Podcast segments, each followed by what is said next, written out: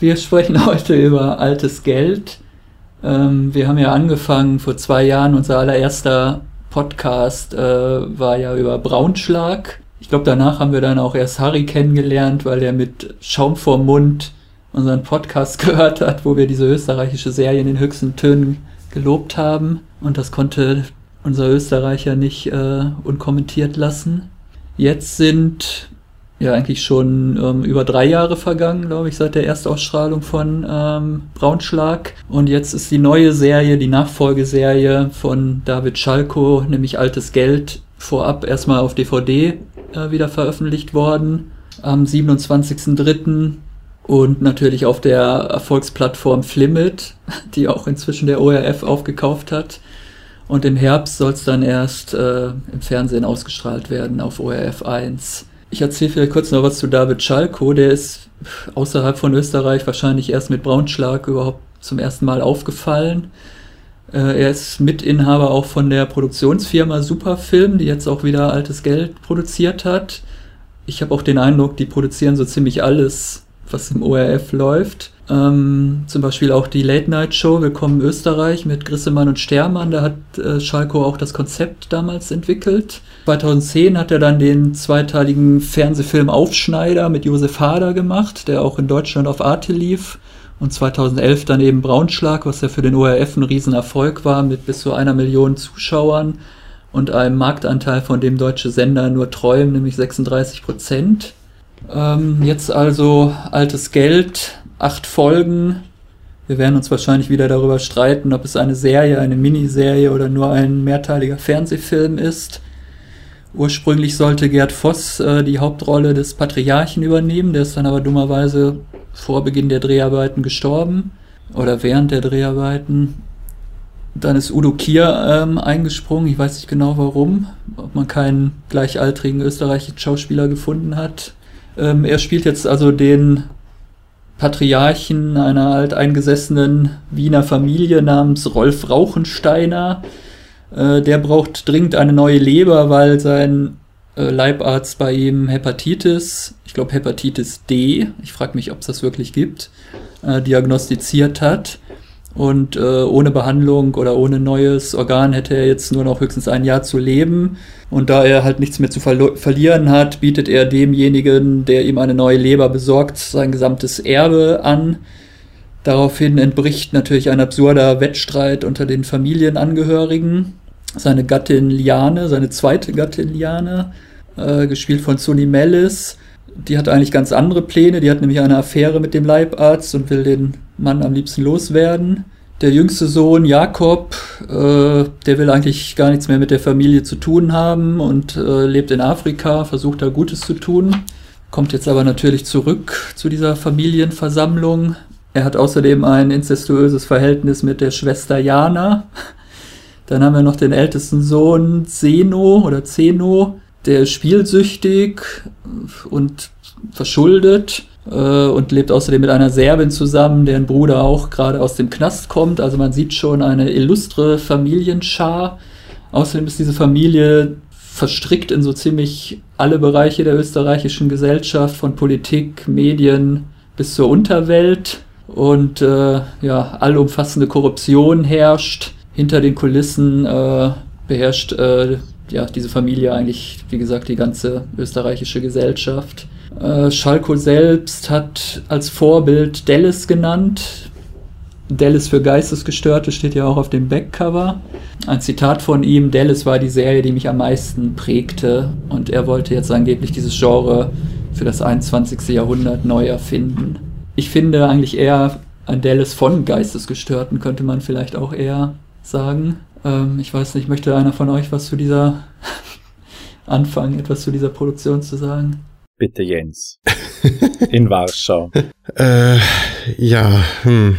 mit Braunschlag sind wir ja sehr warm geworden. Vielleicht hat uns Harry mit seinem Skeptizismus angesteckt. Die Aufschneider äh, von David Schalko mochte ich auch sehr, diesen äh, wunderbaren Zweiteiler um einen Pathologiearzt. Aber mit altes Geld werde ich nicht warm. Und ich weiß auch nicht, ob äh, Dallas das beste, der beste äh, Bezugspunkt ist, weil sehr Dallas-artig wirkt das nicht auf mich. Also ich habe eher den Verdacht, als oder äh, woran ich denken musste beim Gucken, war Helmut Dietl. Und also nicht, weil der auch kürzlich erst verstorben ist, sondern äh, dachte eben an sowas wie Key Royal und auch die quasi Fortsetzung äh, Zettel, mit dem er ja gefloppt ist, in dem auch Gerd Voss mitspielte, passt als Vorlage oder, oder Inspiration besser. Also wenn man sich in so einem Milieu hm, der besser verdienten oder reichen und Reichen, ja, Reichen und Schönen wollte, Schönen wollte jetzt nicht,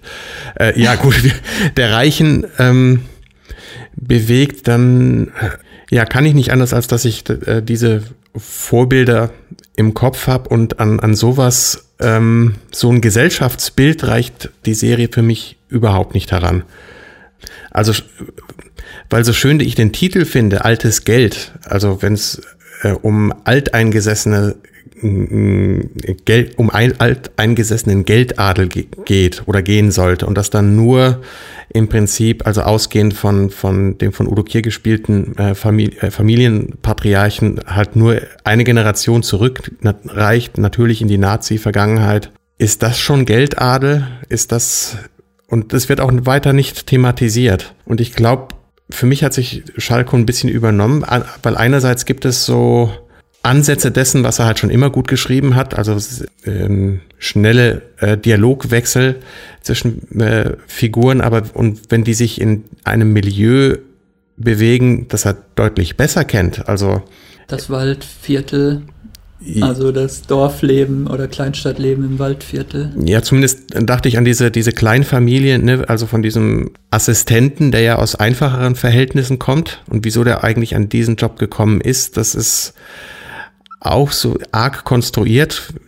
Und also ich fand die Familiendarstellung, sage ich mal, von diesem Vater, Mutter, Kinder deutlich sympathischer und treffender erzählt als die, die mm, dieses behauptete Getue und die Machenschaften von, von, von Reichen, was sich in, einfach in Klischees verliert und Klischees bedient und da aber nie drüber rauswächst. Das fand ich äh, sehr schade und teilweise auch, auch fehlbesetzt. Also Udo Kier funktioniert für mich in der Rolle überhaupt nicht, wie auch einige andere. Auf Czarek finde ich famos, wie, wie ähm, fast immer, wenn ich ihn sehe.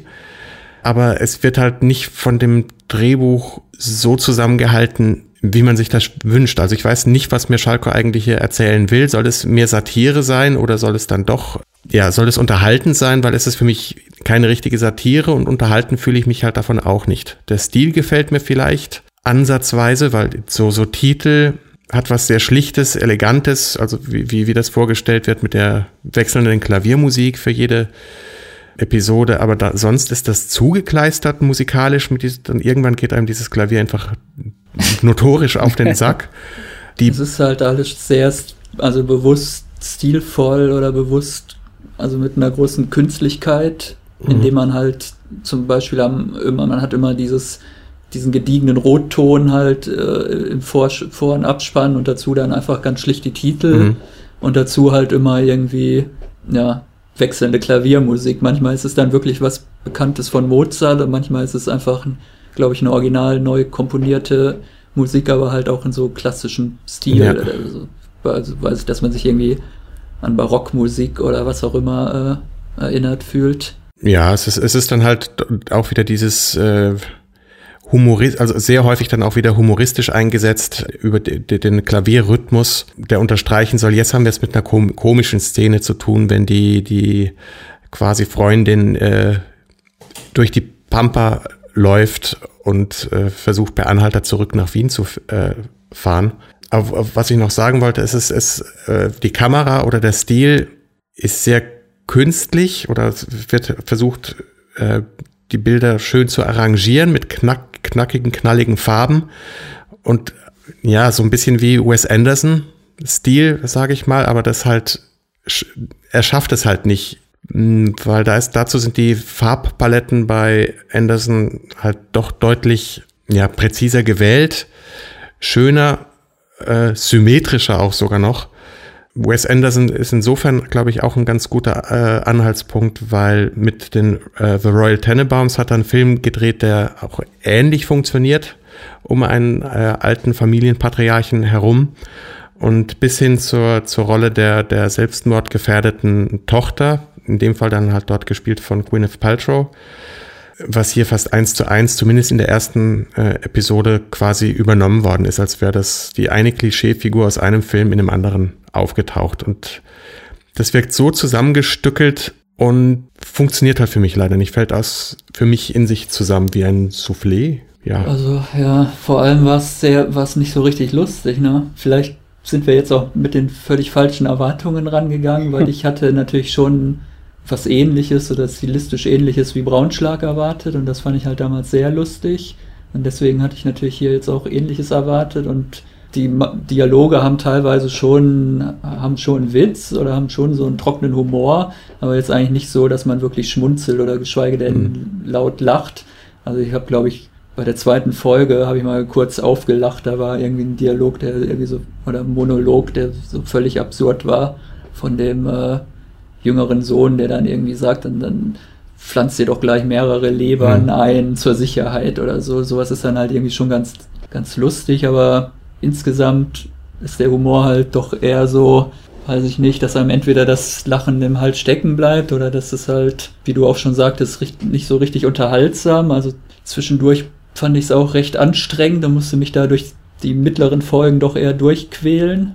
Ich fand, glaube ich, die zweite Folge noch so am, am stimmigsten oder am besten und dann, so weiß ich nicht, vierte, fünfte, sechste Folge hatte ich auch irgendwie eigentlich keine Lust mehr und zum Schluss wird es dann wieder ein bisschen besser oder zieht das Tempo dann ein bisschen an, fand ich. Aber insgesamt ist es halt schon sehr, sehr eigen, sehr anders, was man jetzt natürlich dem Schalke auch nicht vorwerfen kann. Das ist ja eigentlich immer eher ein Pluspunkt halt, wenn man sich nicht wiederholen will, sondern halt was anderes macht und sich nicht auf dem großen Erfolg ausruht oder das nochmal zu kopieren versucht. Aber mich lässt dieses Werk auch ein wenig ratlos zurück. Dann ist aber auch die Frage, verstehen. warum nimmt man, benutzt man fast äh, den gleichen Cast, also fast die gleiche Besetzung, halt nur in, in leicht wechselnden Rollen.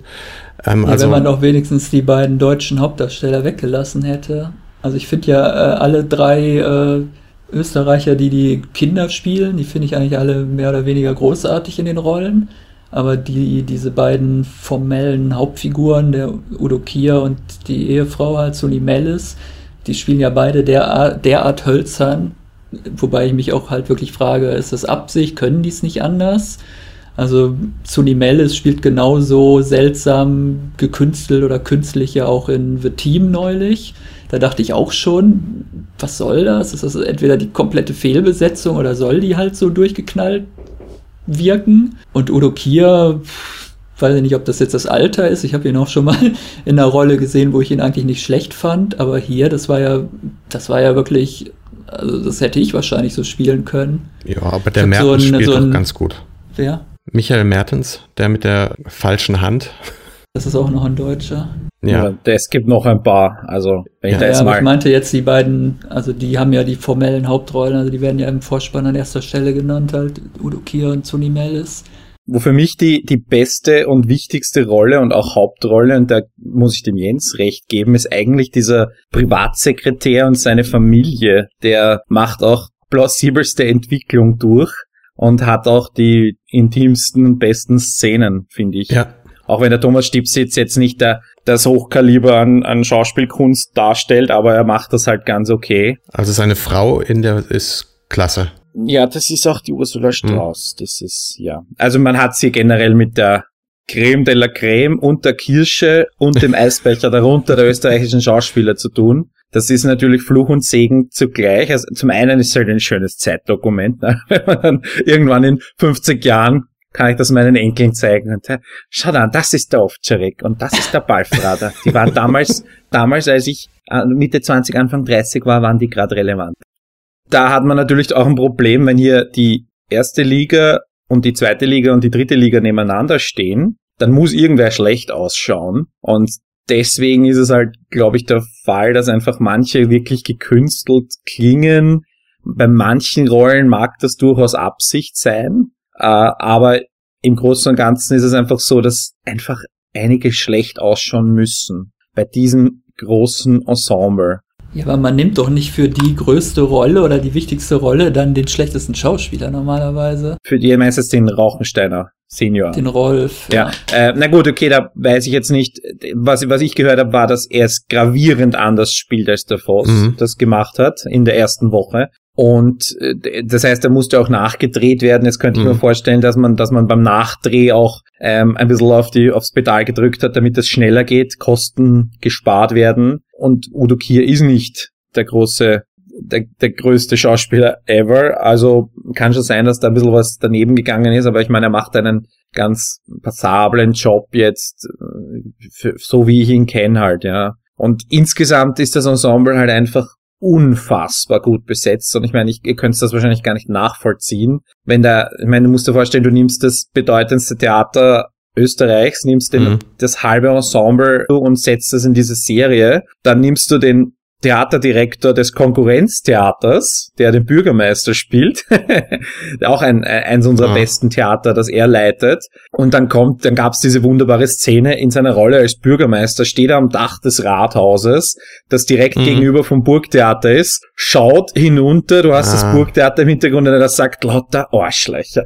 Und es hat einfach eine, das ist eine Komik, da gab's einfach mehrere solcher Szenen, aber das sind so Einzelmomente, wo man sagt, dass, ob das jetzt beabsichtigt war oder nicht, oder das ist halt für die Galerie, aber es ist definitiv nichts, was jetzt eine Serie trägt, sondern es sind halt einzelne nette Momente. Na, vor allem dir ja auch- an uns vorbei, an, äh, also an, an ja, uns Piefkes geht das komplett vorbei, sowas, solche Bezüge. Ja klar, das ist, ähm, es ist halt eine österreichische Mhm. Serie und es ist ein österreichischer, es ist ein österreichisches Tentpole, wenn du so willst. Es ist sauteuer und das war auch einer meiner Gedanken beim ersten Mal anschauen, Mhm. Hauptsache teuer. Äh, das siehst du an den Drehorten, du siehst es an den, am Ensemble ähm, und du siehst es ja an der Ausstattung auch teilweise. Und ich meine, jetzt sich einen Haufen Pferde zu leisten oder sich digitale Löwen, ein digitales Löwenrudel hineinzusetzen, das leistet sich auch nicht jede Serie. Also hier ist der Production Value einfach irrsinnig hoch. Jetzt fasse ich es dann auch nicht, dass ich eigentlich der bin, der quasi die Serie am besten fand von uns. aber ich habe ich hab jede Menge Probleme, die aber eher die aber eher was damit zu tun haben, wie die Serie veröffentlicht wurde. Ich habe auch ähm, ein bisschen das Gefühl, dass man hier eine gewisse Absurditätsspirale begonnen hat und ich hoffe, dass Teil 4 nach Aufschneider Braunschlag altes Geld da einfach nicht weitermacht. Nur weil man, weil man im Spiegel mit dieser Absurdität gut wegkommt, würde ich das nicht als Argument sehen, das weiterzumachen. Das, da hoffe ich einfach wirklich, dass dass ja, die nächste Serie dann eben nicht, dann wieder ein bisschen Richtung Aufschneider eher geht, weil Aufschneider war einfach ein sehr, sehr schönes Stück Geschichte. Also eine sehr schöne Geschichte auch und nicht nur eine andere Aneinanderreihung von Einzelmomenten, was altes Geld ist. Es werden Fässer Mhm. aufgemacht und Fässer aufgemacht und Fässer aufgemacht und es wird nichts, nichts bereinigt. Und Markus ist gerade schon glorios gescheitert daran, die Handlung zu erzählen, weil es eigentlich, er hat drei Prozent der Handlung Na, ich vorgestellt. die, ich habe eigentlich nur versucht, die, die vier äh, oder fünf wichtigsten Familienmitglieder vorzustellen. ja, ja, eh, die, eben. Und Also die äh, Handlung wiederzugeben ist, glaube ich, mehr oder weniger unmöglich, weil es 20 Nebenhandlungsstränge noch gibt und Wobei es sind nicht Handlungsstränge, es sind Handlungsmomente. Also es gibt einfach, äh, einfach Dinge, die werden kurz erwähnt und danach spielen sie keine Rolle mehr. Und Mhm. das sind halt sehr viele Momente, wo man sich dann als jemand, der sich mit Seriendramaturgie auseinandersetzt, denkt, warum erwähnst du etwas, warum baust du etwas auf oder ein und vergisst es danach. ja, vielleicht Also weil es in der fünften Staffel nochmal wieder auftaucht, wie, das kennen wir ja von Mad Men auch, dass auf irgendwas rekurriert wird, was fünf Jahre vorher mal kurz oder fünf, ja, passiert ist. Ja, aber das wird bei altes Geld äh, nicht der Fall sein, dass es hier eine, eine zweite und geschweige denn eine fünfte Staffel geben wird, weil das können wir uns dann, glaube ich, nicht leisten, die, das gleiche Ensemble noch einmal zusammenzubringen. Und ich meine, ich könnte jetzt Dutzende Beispiele nennen, ähm, wo es einfach einfach Dinge eingebaut werden, die einfach, ja, sie werden nicht weiter verfolgt. Und das ist mal halt dann ein bisschen äh, als aufmerksamer Zuschauer am Anfang dann ein bisschen am, auf den Weg gegangen, dass ich danach nichts mehr bekommen habe von meinem äh, verschwindet, verschwendeten Hirnenergie quasi dafür, okay, das merke ich mir jetzt, dieses Faktum, da hat er was gesagt und Hm. nein, nein, es hat einfach nicht am Schluss zu einer, einer Resolution geführt und dann auch die Gewichtung. Ähm, es gibt die Szene mit Gregor Seeberg, den man in Deutschland kennt aus Sokodona, Sokowin heißt es bei euch. Ach, jetzt Ähm, kommt doch nicht mit sowas. Der, der Kennt hat eine, der hat zwei Szenen, in denen er irgendwie so eine Art Anwalt sein soll, aber seine Hauptaufgabe oder seine, seine, sein Hauptanliegen ist, er hat Fruchtsäfte vor sich und möchte das ideale Fruchtsaftgemisch äh, herstellen, während er quasi in einem Klientengespräch ist. Mhm. Und der Fruchtsaft oder das ideale Fruchtsaftgemisch hat genauso viel Raum in dieser Serie wie Restitution. Unfassbar kleinteilig das Ganze. Und wenn du ja es gibt keine Antwort auf die Frage, worum geht. Und ein, ein, dritter Punkt, wieder muss ich dem Jens recht geben, wenn du sagst, das ist von den Royal Tenenbaums geklaut, dann sage ich, dieser Charakter, den Michael Mertens spielt, diesen wirren Auftrags- oder Mörder ja. oder was auch immer er da sein soll, der ist aus Fargo, der Sohn, der den äh, das am, am Krankenbett des des Vaters die den Laden schmeißt, obwohl er eigentlich überhaupt nichts mit der Familie zu tun will. Das ist der Godfather mhm. und so weiter und so weiter. Aber auch selbst dieses Godfather-Motiv kommt genau für fünf Minuten zum Tragen. Ja. Ein unfaires, unfassbares Gemetzel an Einzelteilen. Ganz ja, man okay. Man kann doch Vorbilder zitieren. Das ist doch jetzt auch nichts Schlimmes oder das ist doch auch klar, dass er absichtlich mit so Klischees spielt oder also Klischees können ja ein schöner Ausgangspunkt sein, um irgendwo hinzukommen, aber er kommt halt nirgendwo hin, außer sich äh, im Kreis zu drehen. Es ist der Sturm im Wasserglas und äh, das schwappt halt nicht über. Das zerbricht auch nicht. Es führt und weist nicht darüber hinaus. Und das ist halt schade, weil äh, Schalko kann das. Also es hat er schon bewiesen und vielleicht ist es einfach zu lang. Also hätte er, äh, hätte das Ding nur vier Episoden gehabt, hätte er doppelt so lang äh, an den Drehbüchern feilen können und dann äh, wäre vielleicht mehr draus geworden. Aber da hätte er doch nicht diese 20 hochklassigen Schauspieler noch unterbringen können. Doch. Also mich stört ja eher, dass ich nicht verstehe, worauf die Satire eigentlich abzielen soll. Oder das ist halt alles so übersteigert, dass, dass die Satire irgendwie ins Leere geht. Und ja. ich habe schon das Gefühl, er ja. hat irgendwie so eine Wut in sich. Das war ja auch schon in Braunschlag zu spüren.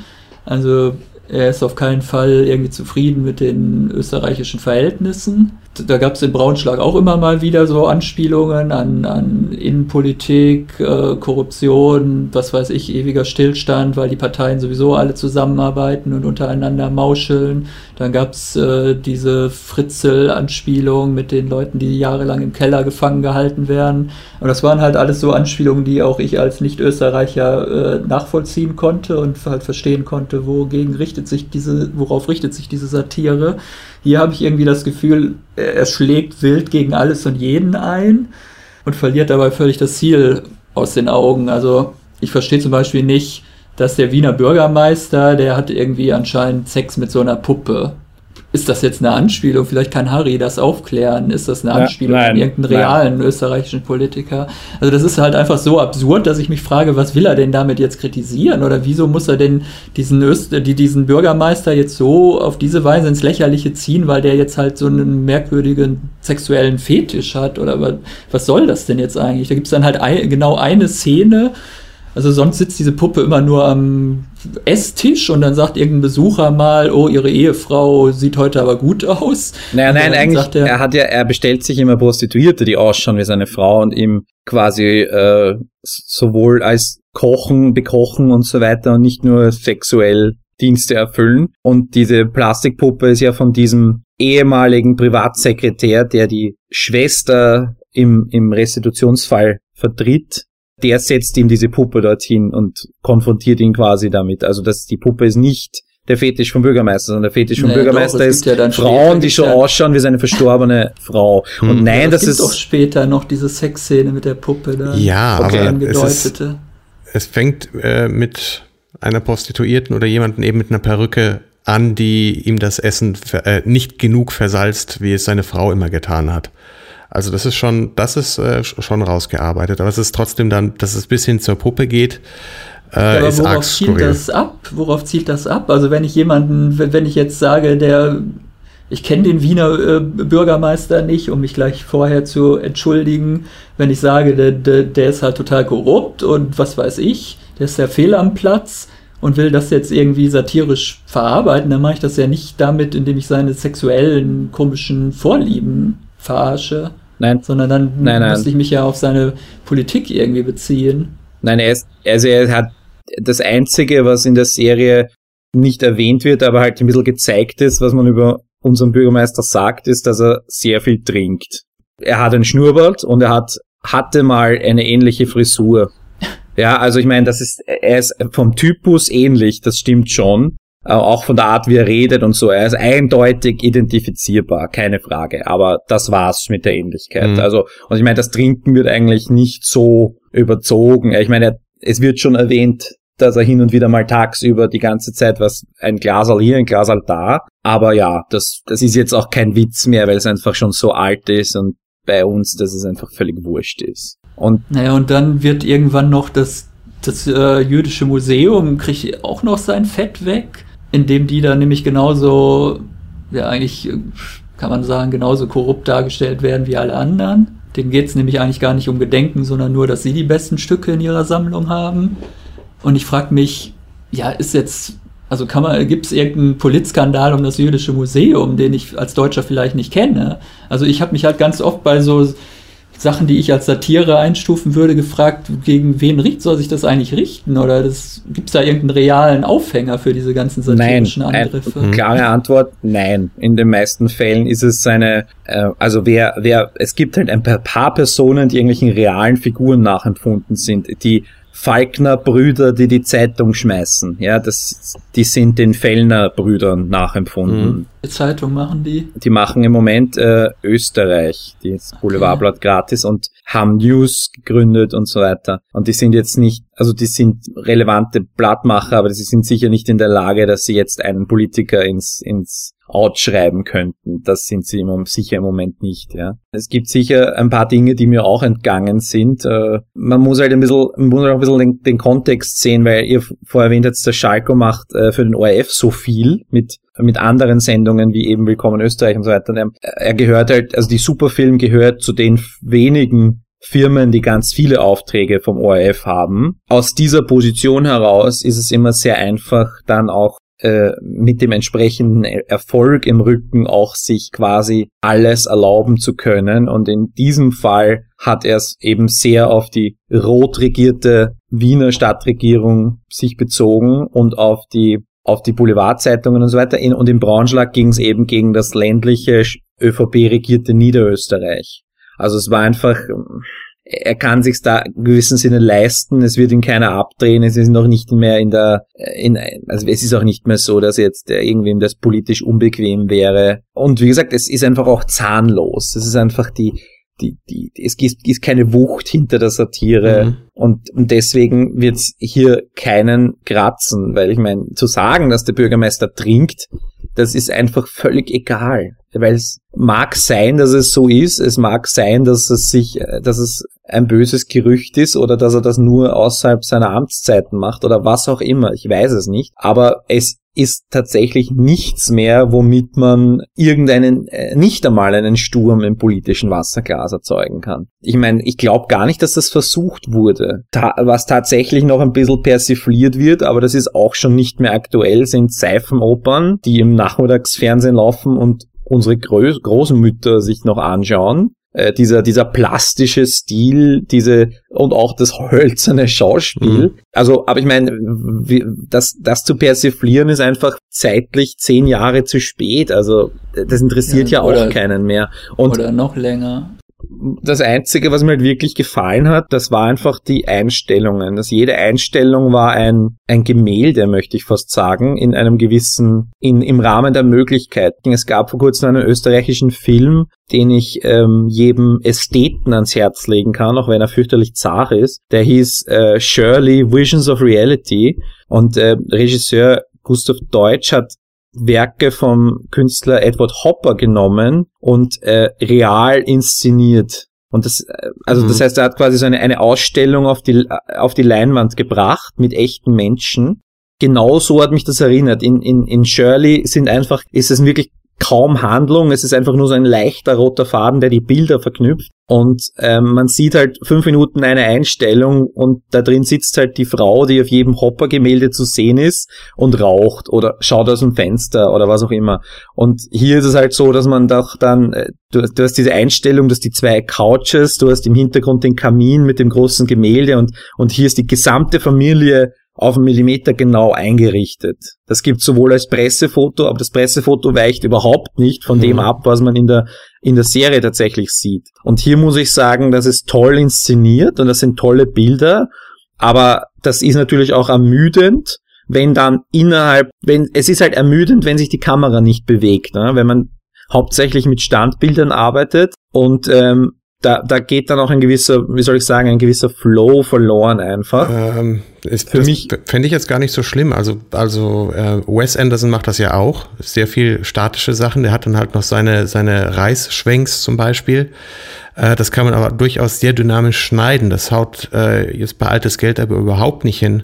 Äh, und wenn man Gemälde, äh, also wenn ich Gemäldeeinstellungen äh, sehen will, wo man wirklich fast jedes Filmbild ausdrucken kann, dann, dann würde ich den, den, fällt mir der, Schwede Ray Anderson ein, ne, der, der letztes Jahr da, glaube ich, den goldenen Löwen in Venedig sogar gekriegt für seinen, äh, oh Gott, wie heißt dieser Film noch? Äh, die, die, die Taube sitzt auf einem Zweig und denkt über ihre Existenz nach, irgendwie so ähnlich. Ja, genau so ähnlich, ja. Ähm, und bei, dem schmeiße ich mich halt äh, auch weg. Also die, die, die, was der in, in diesen Bildern inszeniert, wo nichts passiert oder dann und dann eben doch, ist ja ein Genre für sich.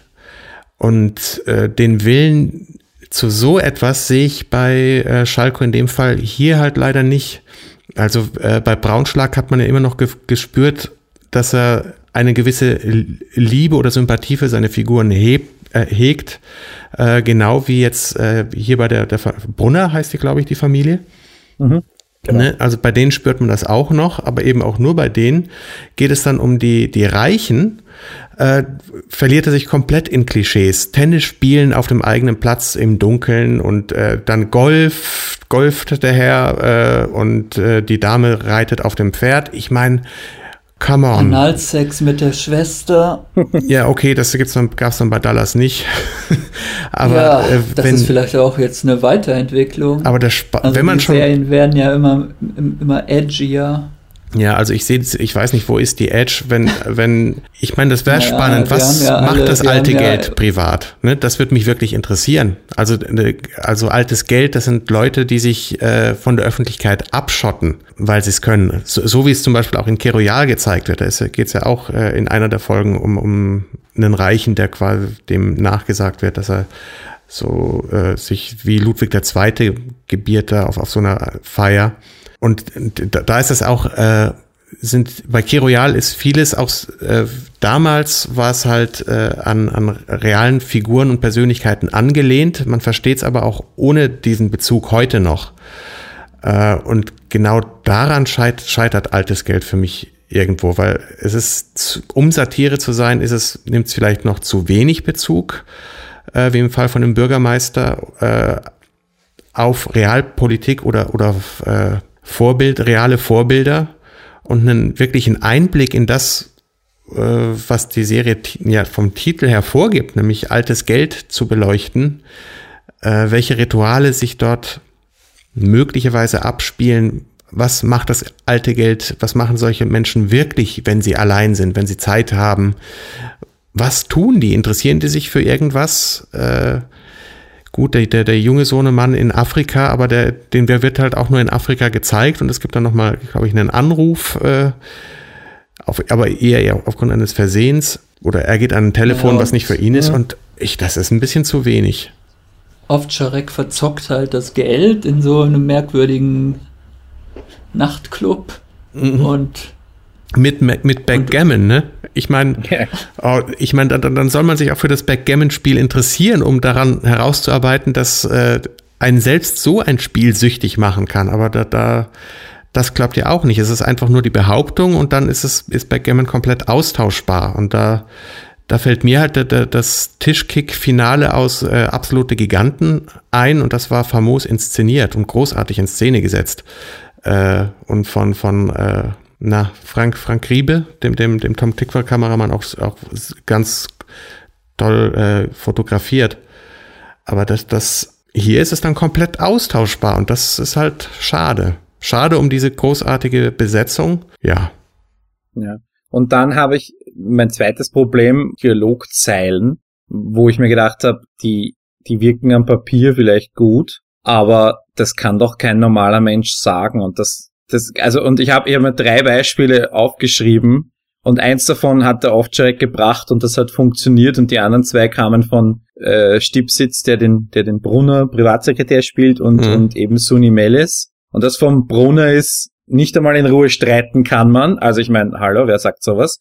Dann Melis sagt, fahren Sie nicht so schnell, er stirbt hier hinten. Und das vom Ovtcharek war dann aber so irgendwie, da ging's, ich weiß nicht mehr genau, was der Kontext war, aber das Wesen eines Zwergs ist, dass er klein ist. Das haben aber schon alle verstanden, oder? Also, und das kann eben nur ein Ovtcharek bringen. Ja. Das habe ich jetzt gar nicht ansatzweise versucht, das irgendwie wienerisch äh, hier. Und ich meine, das sind die alles drei Sätze, die am mhm. Papier wunderbar ausschauen.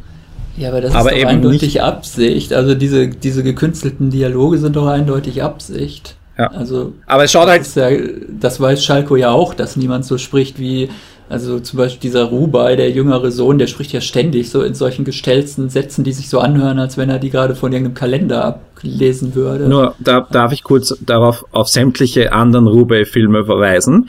Leider spricht er auch überall so. Also das ist sein Schauspielstil. Das muss man, äh, das passt hin und wieder mal ganz gut, ja besonders, aber man hat in Österreich einfach ein gewisses Typecasting-Problem, in dem, in dem Sinne, dass wir es über, bis zum, bis zum Exzess äh, tun. Wir gedenken, wir können hier direkt eine Schweigesekunde für den armen Simon Schwarz einlegen. Den ewigen Beamten. Ja, ja. also der, der durfte als einziger, glaube ich, von alle kommen, kommen vor und der durfte seine Rolle nicht variieren. Also der gibt immer die arme gleiche Rolle. Das ist in allen drei Rolle ja. in Vorstadtweiber, ne, eigentlich. Genau, in Vorstadtweiber dieselbe Rolle, in Aufschneider, in äh, Braunschlag, genau. Er wechselt nur die Partei oder das Parteibuch. Ja. In Braunschlag ist er, ist er von der ÖVP und in, in dem Fall von den Grünen. Aber was aber auch keine Rolle spielt, dass er Grün ist eigentlich. Also das ist eigentlich, das wird genau, zwar erwähnt. Genauso korrupt wie alle. Aber es ist, es ist, es ist Mitternacht im Fitness, also das, was sagt der Bürgermeister? Ein Grüner um Mitternacht im Fitnesscenter. Ja. Und seine Antwort darauf ist, ja, wir professionalisieren interessieren uns halt auch. Ja. Als ob das irgendwie, keine Ahnung, sein Gesundheitswahn, den er da hat, hat er auch, ich meine, ja.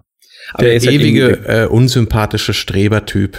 Dann auch mit, mit der, der super populären Sportart Gehen. Äh, ja, Powerwalking. Ja, Powerwalking. Genau. genau. Na, obwohl mir, äh, es ist äh, die, die Mutter vom, die, die, die Mutter, die den Pallvater, äh, die Mutter Pallvater, nee. die Schauspielerin, die die Mutter vom Pallvater äh, spielt, ist ja schon wieder Mutter. Also die durfte auch nicht variieren. Das ist auch wahr, ne? Wer war das? Ich habe das vergessen. Wer war das? Äh, ja, wir kennen jetzt den Namen nicht. Egal. Ja. Also ich habe Nora von Waldstätten zum Beispiel zwei Wochen vorher in dem neuen Brenner-Film gesehen. Da spielt sie eine komplett andere Rolle. Insofern möchte ich hier mal sagen, dass nicht alles nur Typecasting ist. Und Ovtcharek äh, war zum Beispiel in The Team ganz schrecklich. Also ich weiß nicht, wahrscheinlich, entweder liegt es daran, dass er wirklich nur komische Rollen spielen kann, kann ich mir aber nicht vorstellen, weil man wahrscheinlich am Burgtheater auch zwischen ernsten und komischen Rollen wechseln muss.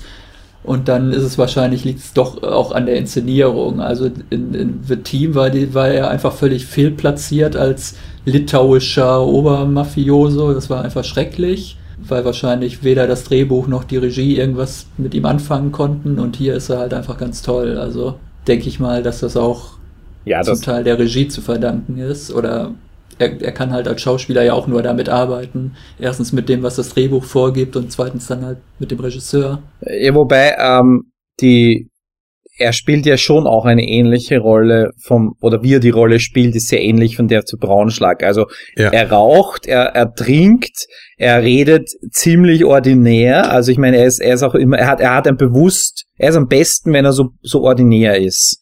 Und dass, wenn er sich darüber aufregt, dass keiner klopft.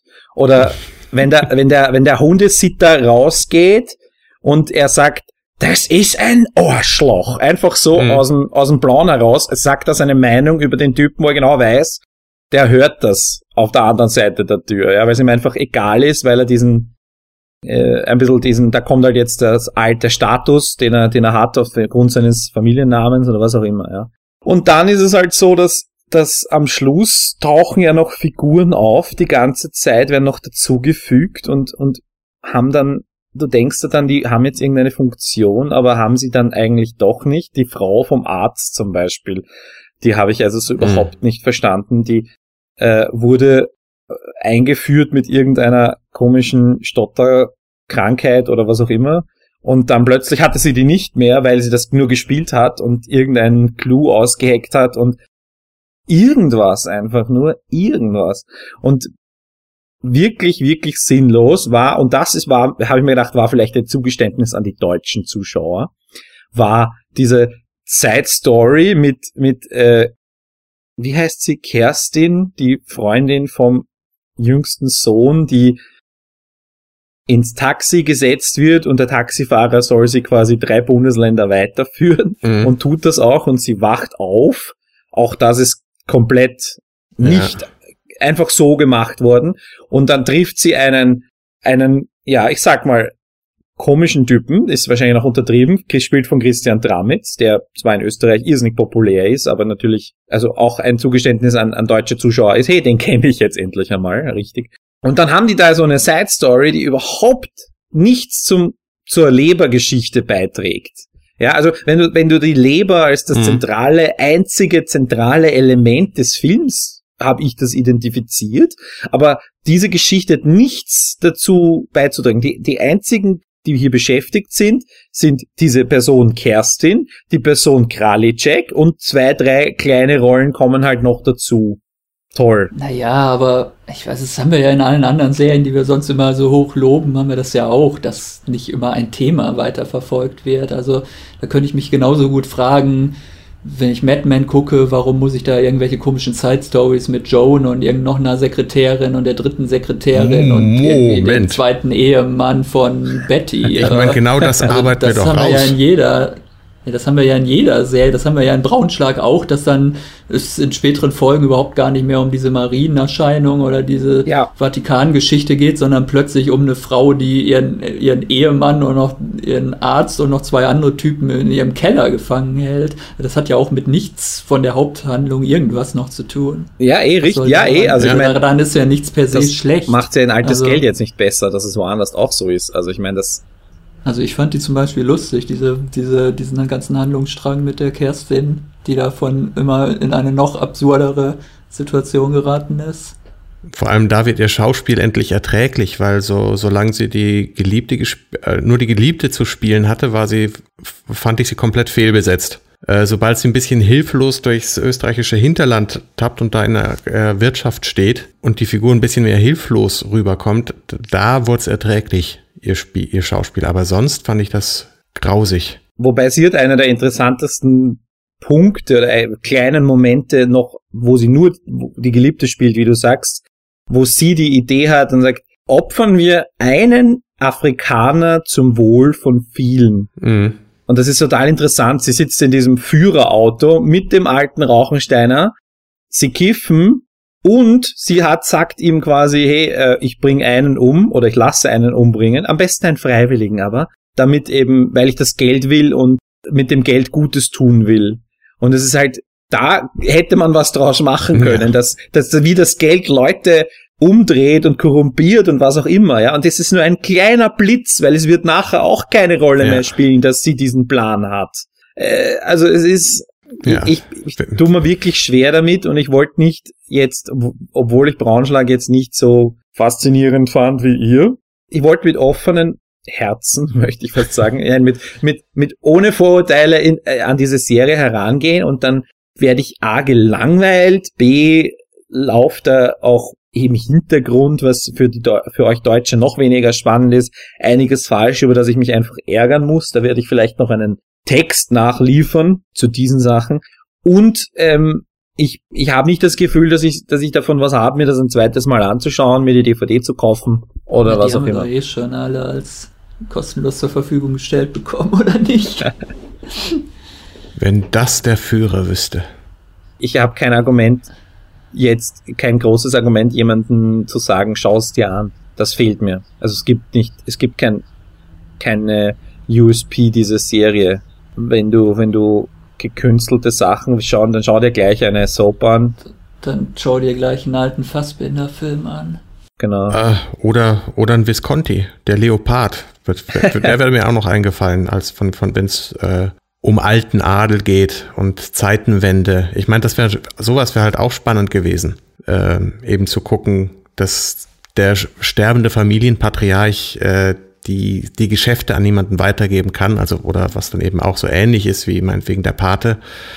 Äh, sowas findet ja in, wird nur geteasert, aber ähm, und dann wird man im Regen stehen gelassen. Ja, im Regen stehen gelassen. Und zwar nach jeder zweiten Szene, weil es einfach nicht keine Konsequenz hat. Ja, schade. Und das ist wirklich, wirklich schade.